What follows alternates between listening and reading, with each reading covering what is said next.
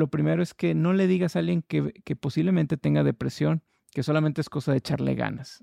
Yo siempre les digo a mis pacientes que si tú vieras a alguien que tiene una pierna rota, nunca le vas a decir, no, hombre, es solo cuestión de que te levantes y empieces a saltar, ¿sí? En un mundo donde hace falta amor, el alma puede ser un adorno más. Soy Cielo Vanessa. Ven y acompáñame a este viaje de letras y pensamientos donde te compartiré con todo mi cariño y dedicación cómo ser mejor cada día, cómo identificar si algo anda mal dentro de ti, cómo luchar contra ese espejo con el que luchas cada día. Si el externar tus emociones te cuesta, si no sabes con quién hablar, si sientes que estás solo, has llegado al lugar correcto. Comencemos. ¿Qué tal cielitos? ¿Cómo están? Bienvenidos a mi canal. Yo soy Cielo Vanessa y estoy muy feliz de que hayas llegado a este video. Esta es la segunda parte de la serie de videos que comencé con el psicoterapeuta Carlos Augusto López en la que estamos hablando acerca de la depresión. Si no has visto el primer video, te lo dejo aquí para que lo veas, qué es lo que causa la depresión y en este video vamos a hablar de cómo podemos ayudar a alguien con depresión, cómo podemos tratar a alguien con depresión para que vean la importancia de tratarse esta enfermedad. Así que, como les mencioné en mi anterior video, no estoy sola en esta serie de videos, estoy acompañada de un profesional y en este caso es el psicoterapeuta doctor Carlos Augusto López. Muchas gracias por estar aquí, doctor. ¿Qué tal? ¿Cómo está? Muy bien, muchísimas gracias por la invitación y pues encantado de estar hablando de estos temas aquí contigo. Muchas, muchas gracias.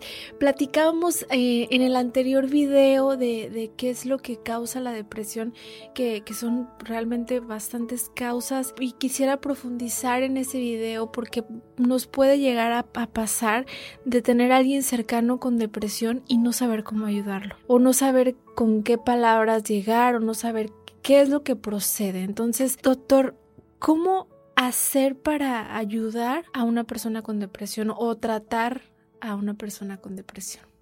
Claro, mira, lo primero, qué bueno que hablaste ahorita de, lo que no se debe de hacer y creo que lo primerito es no minimizar el problema.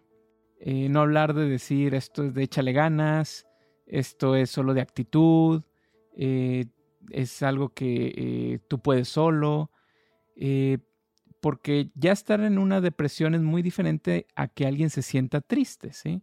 Eh, todos podemos sentirnos tristes, todos podemos sentirnos con el ánimo bajo de vez en cuando, pero eso no es una depresión. Una depresión va más allá de esto.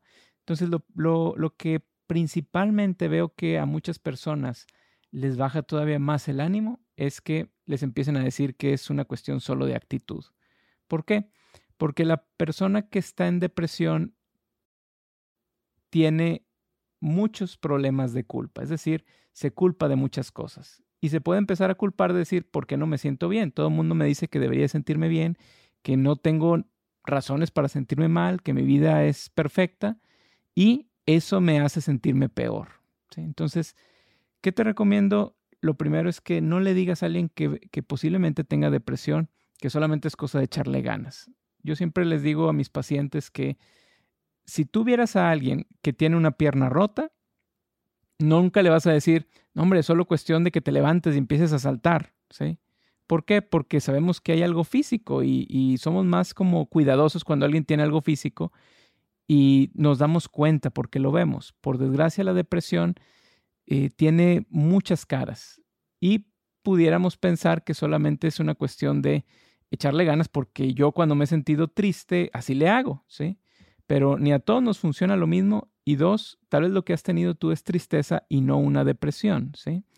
Obviamente hay gente que sale de esto sola, ¿sí? O sea, eh, como todo mundo, puede haber gente que, que, salga de esto, pero si tú conoces a alguien que ya lleva tiempo en esto y que, eh, como les decía en el episodio anterior, incluso tiene pensamientos muy negativos donde busca hacerse daño, aguas, porque eso sí es ya algo de tratarse con un profesional. ¿sí? Entonces, sería, eh, sería el primer consejo que te daría, ¿qué no hacer? ¿Qué sí hacer? Pues eh, si nos vamos hacia la psicoterapia, pues, o hacia la psiquiatría, invitarlo a que acuda con un profesional. ¿sí? Si tú ves y dices, ¿sabes qué? Eh, lo que le digo no lo hace, o lo que le recomiendo, este, veo que es más fuerte de lo que pues yo puedo manejar. Platica con esa persona y dile, ándale, no pasa nada, ve una sesión, no sucede nada, ¿sí?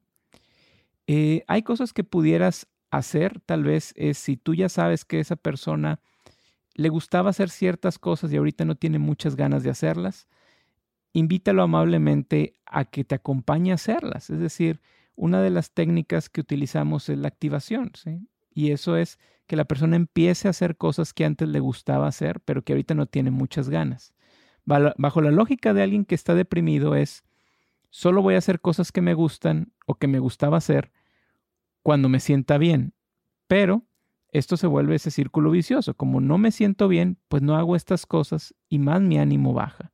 Entonces es invitarlo y ver qué tanto pudiera reactivar de lo que le gustaba hacer. Recuerda que no es lo mismo lo que a mí me gusta hacer, ¿sí? Que lo que al otro le gusta hacer. ¿Por qué? Porque hay personas que pueden decir, eh, vamos a una fiesta, eso me anima a mí, pero a lo mejor al otro no le gustan las fiestas, ¿sí? O a lo mejor eh, eh, lo que tú estás sugiriendo no tiene nada que ver con lo que a esa persona le agrada y puede ser hasta contraproducente.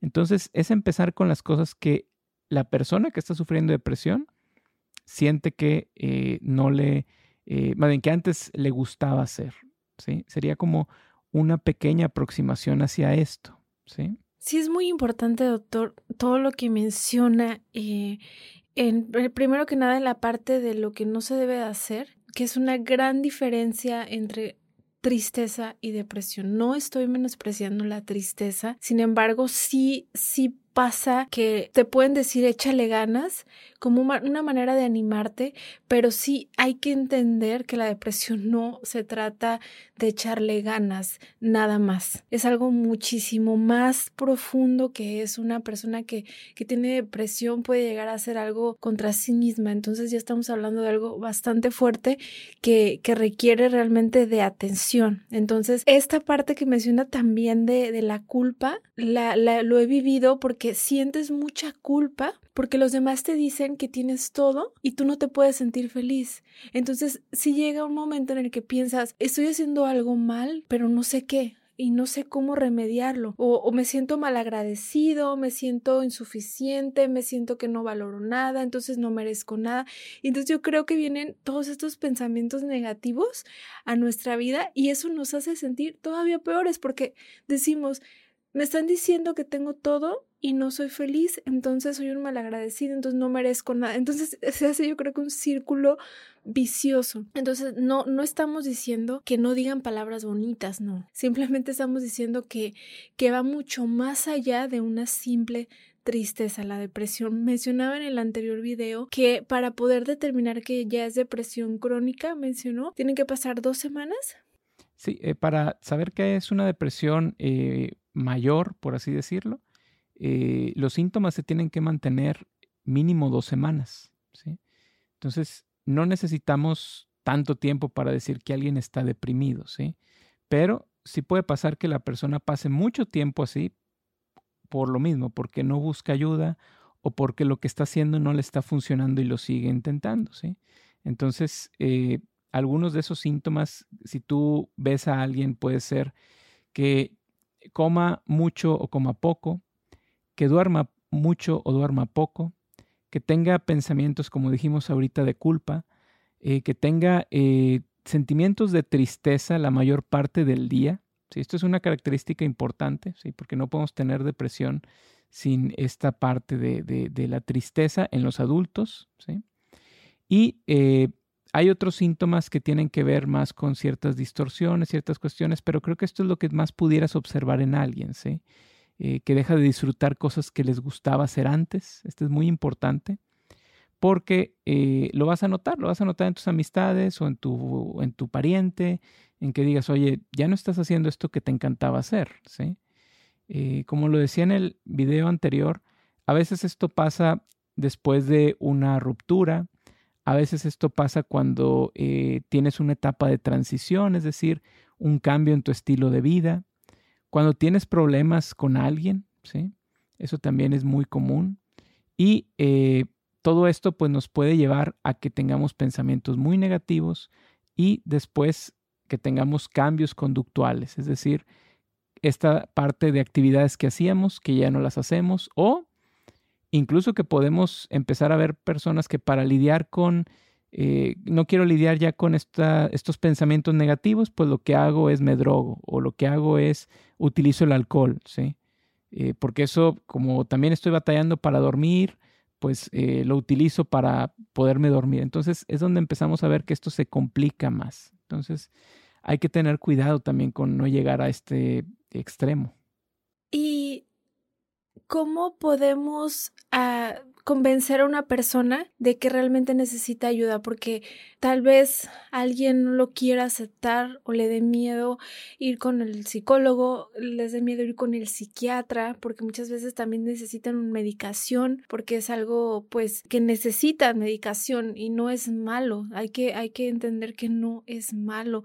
Mm, es, es realmente algo que necesitas para poder ayudarte. Entonces hay que perderle el miedo al psicólogo, al psiquiatra también hay que perderle miedo, por favor, lo digo en este video, hay que perderle el miedo porque porque, sí he escuchado mucho que hay mucho temor hacia la psiquiatría eh, y no debe ser así, porque es para ayudarte a ti mismo. Sé que la aceptación es un paso muy difícil, sin embargo, si tienes una persona que está ahí preocupada por ti, acepta esa ayuda. Y si están del otro lado como familia, también es una parte muy difícil, porque la familia también sufre mucho. Entonces, ¿cómo se pueden acercar a, alguien para externarles esa ayuda? Claro. Yo creo que aquí lo primero es tener empatía, ¿sí? Empatía de que sé que la persona no está pasando por su mejor momento y voy a tratarle de sugerir la ayuda de la mejor manera posible, ¿sí? Eh, de preferencia no imponiendo, de preferencia no este, eh, insultando, eh, sino de una manera amable, de una manera más como una invitación a que, ¿sabes qué? Oye, te he visto mal de esta manera, te he visto que estás triste, veo que llevas ya mucho tiempo en esto o que has empezado a, dejar de hacer cosas que te gustaba. Oye, ¿por qué, por qué no, ayuda, no acudes a una ayuda profesional? ¿sí? Yo sé que tienes eh, miedo. Eh, si tú como familiar o como, como conocido has pasado por esa experiencia, pues abrirte un poco, decir, oye, yo, yo he ido al psicólogo, yo he ido al psiquiatra, eh, me ayudó en tal época, salí adelante esa parte yo creo que ayuda mucho a que la persona no se sienta eh, extraña, ¿sí? que no se sienta como pez fuera del agua diciendo yo no sé qué hacer en esta situación. ¿sí? Cuando estás con alguien que eh, ha pasado por algo parecido o incluso si dices, ¿sabes qué? Pues a mí no me dio depresión, lo que yo pasé fue esto, pero sí me ayudó. Es una forma en que puedes eh, convencer a alguien. Lo otro, como lo decía en el video anterior, preguntar cuáles son las cosas que te impiden ir con una ayuda profesional. O sea, ¿a qué le tienes miedo?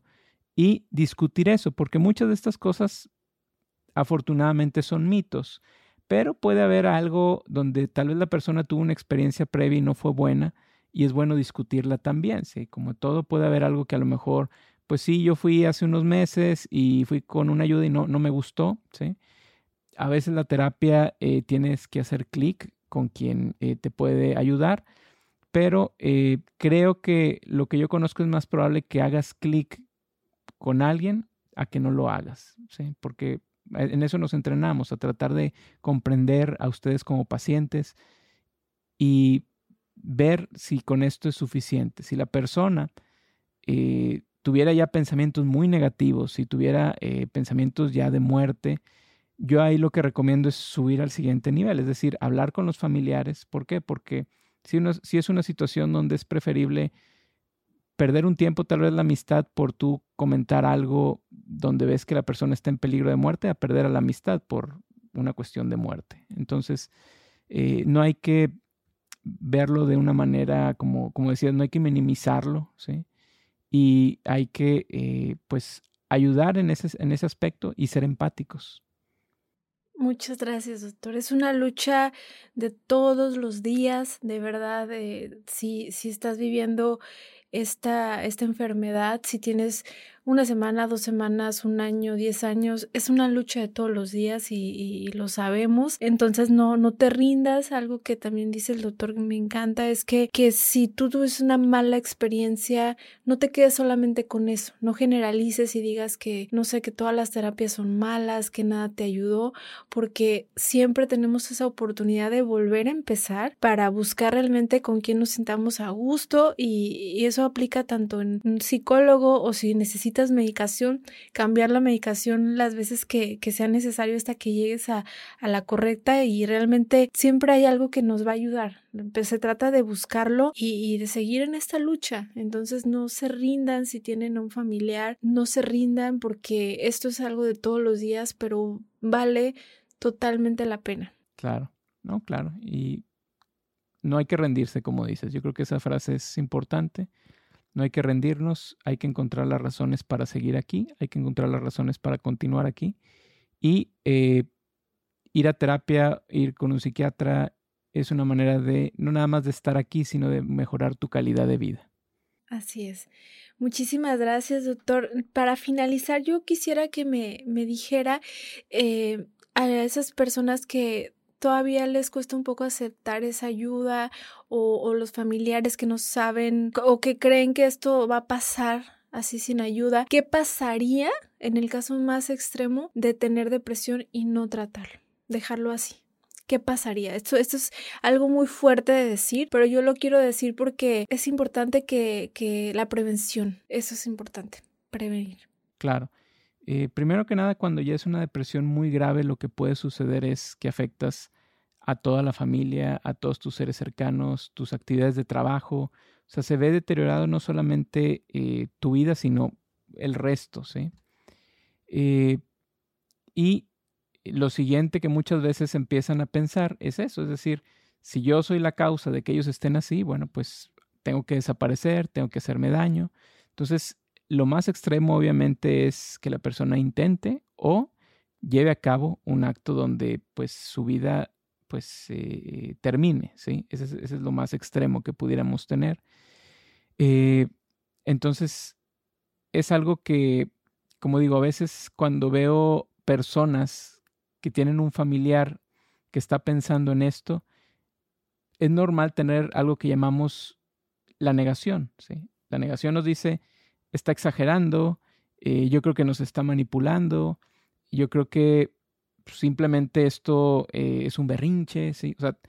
Es normal pensarlo, ¿sí? ¿Por qué? Porque la negación nos dice, no puede estar pasando esto, ¿sí? Es como cuando te dan una muy mala noticia y no la crees al principio, pues imagínate que la mala noticia es que un, hermano tuyo o tu pareja o tus hijos, uno de ellos, este, eh, quiere hacerse daño, pues es una manera de protegernos, pero hay que pasar más allá de esa barrera y tratar de decir, no, esto es serio. O sea, no, es preferible pecar de cuidadosos y explorar bien esto a que minimicemos algo que era muy grave y termine en un acto donde después ya no hay vuelta atrás.